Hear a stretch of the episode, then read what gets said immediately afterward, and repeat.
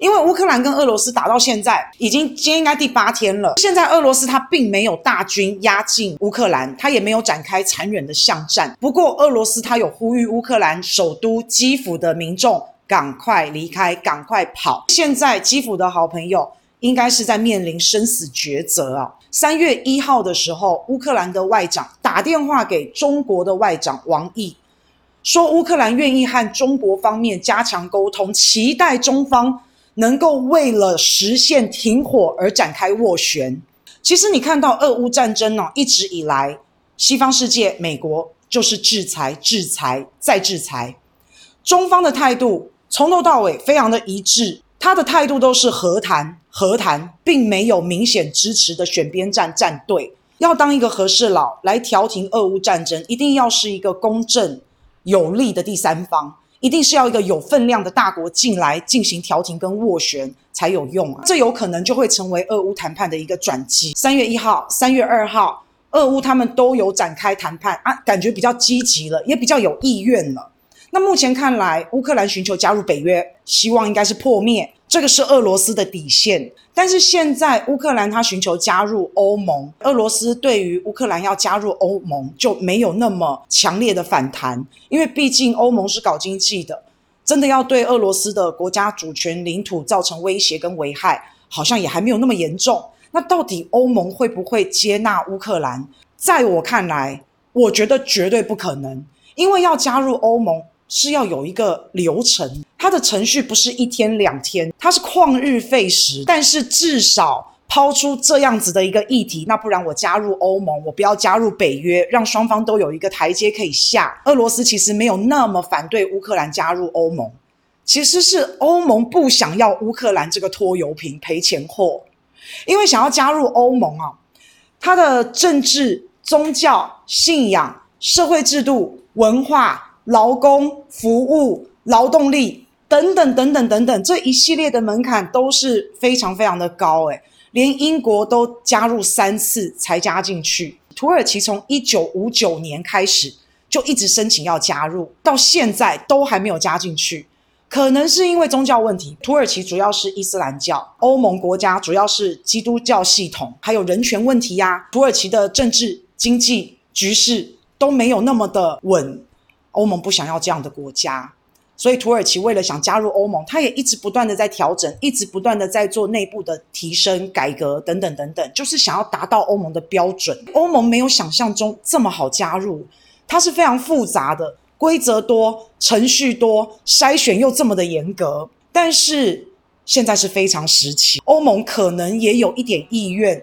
搞不好可以开后门让乌克兰加入，因为俄乌战争如果再继续一直打下去，现在欧元已经大跌了，一直跌，一直跌，欧洲的股票一直跌，物价一直涨。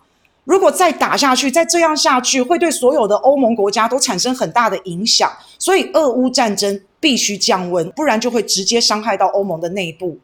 那对俄罗斯来说，它就是快快快快快，好，赶快解决。赶快从战争的泥淖里脱离出来。如果把乌克兰加入欧盟这件事可以当成一个谈判的基础，另外再把乌克兰变成中立国。反正他只要不要加入北约，对我这么不友善的军事同盟，好像也不是这么糟糕的一个选择嘛。现在就看看欧盟会不会让乌克兰加入了，这是一个非常大的难题。说真的，一个好的制度、一个好的政策、一个好的机制，它是能够随时调整的，因为它要能够经得起危机的考验，它要能够与时俱进，它要能够进化。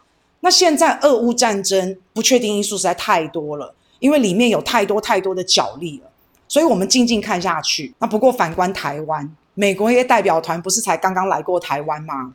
我希望这一次的俄乌冲突，俄罗斯一定要赢。我所谓的赢哦，不是说他要去把乌克兰杀光歼灭，不是哦。但这一次，如果俄乌冲突俄罗斯输了，那就代表美国赢了，或是俄罗斯经济撑不住，俄罗斯自己垮了。如果是这样的话，表示美国把乌克兰当做棋子。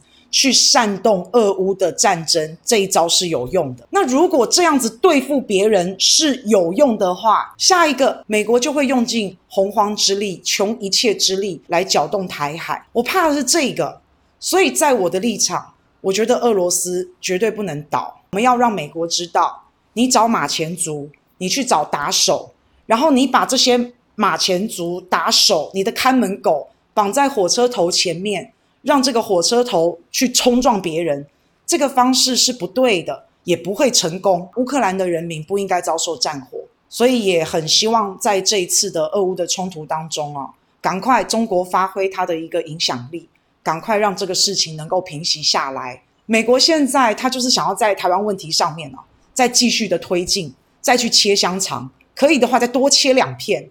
所以趁俄情势之际，哎，美国还派代表团来访问台湾呢。拜托，俄乌战争到现在十万火急，美国你不赶快去协助乌克兰，你反而跑到台湾，这背后有猫腻。你每次来不是要台湾买武器，就是要台湾吞莱猪，那你这次又有什么新条件？所以美国的狼子野心到底是什么？它的目的到底是什么？我们必须要很小心。现在都告诉大家，今日乌克兰，明日台湾。各位看到了，美国是不会出兵帮助乌克兰的。美国只会做一些不痛不痒的制裁。我们同为马前卒的台湾，我们看了心里会不会紧张？会不会害怕？其实现在很多人也开始思考，诶，台独这种策略到底是不是对的？有一天我们跟乌克兰一样被美国绑在火车头上，然后拿出去冲撞的时候，他不会帮我们诶。从乌克兰的战局。来看，和大陆关系本来就是要好好的啊，那什么都听美国的，到最后不就变得跟乌克兰一样了？被美国卖了，要帮他数钞票，弄到民不聊生，战火无情啊！所以这一次美国派代表团来台湾，就是要表示对台湾、对台独一个坚定的支持嘛，叫台湾不要怕。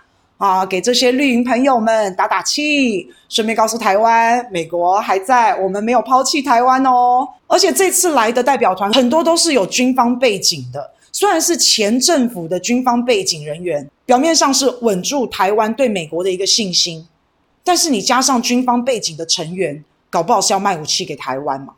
啊，讲好听一点，美国现在想要协助台湾发展不对称战力，洗个脑，叫我们要学乌克兰啊。你看乌克兰这一次打得多强硬啊！俄乌战争一开始，俄罗斯真的很克制的在打，但是我们现在看到乌克兰的表现其实是蛮强硬的。那很多专家也表示，西方国家他提供给乌克兰武器，让乌克兰去打，这是有起到作用的。那你面对俄罗斯这么强大的坦克，这么强大的装甲军队，然后乌克兰用了一个叫反坦克导弹。啊，这个对俄罗斯的坦克军队是造成非常严重的伤亡。俄罗斯在地上捡到西方顶级的反坦克导弹啊，这种导弹它是可以追着坦克车打。乌克兰它抵挡的非常强硬。那另外，乌克兰的刺猬战术也是西方这一些国家帮助乌克兰训练军队，西方教官教导给乌克兰的刺猬战术啊。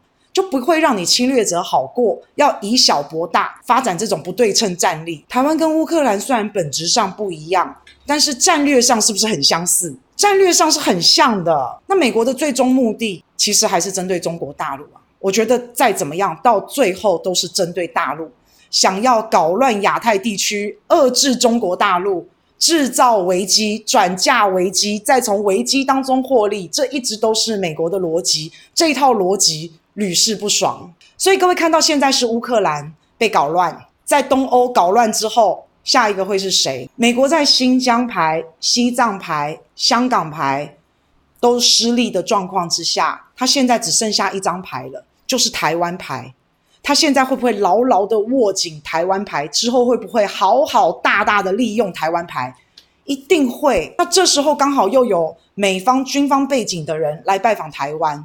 除了要卖武器，有没有可能是要怂恿台湾执政党？有没有可能是要给绿营洗脑？要制造些台海危机？要教导些作战策略、刺猬战术？如果美国它的一个逻辑思维一直都是这样的话，东欧搞乱之后，接下来会不会是台海地区乱？台海地区乱，亚太地区就乱，亚洲乱，欧洲乱，全世界最安全的那就是美国。美国可以隔岸观火，隔岸观虎斗，而且美国同时也成为了全世界最安全的乐园，也是资金的乐园。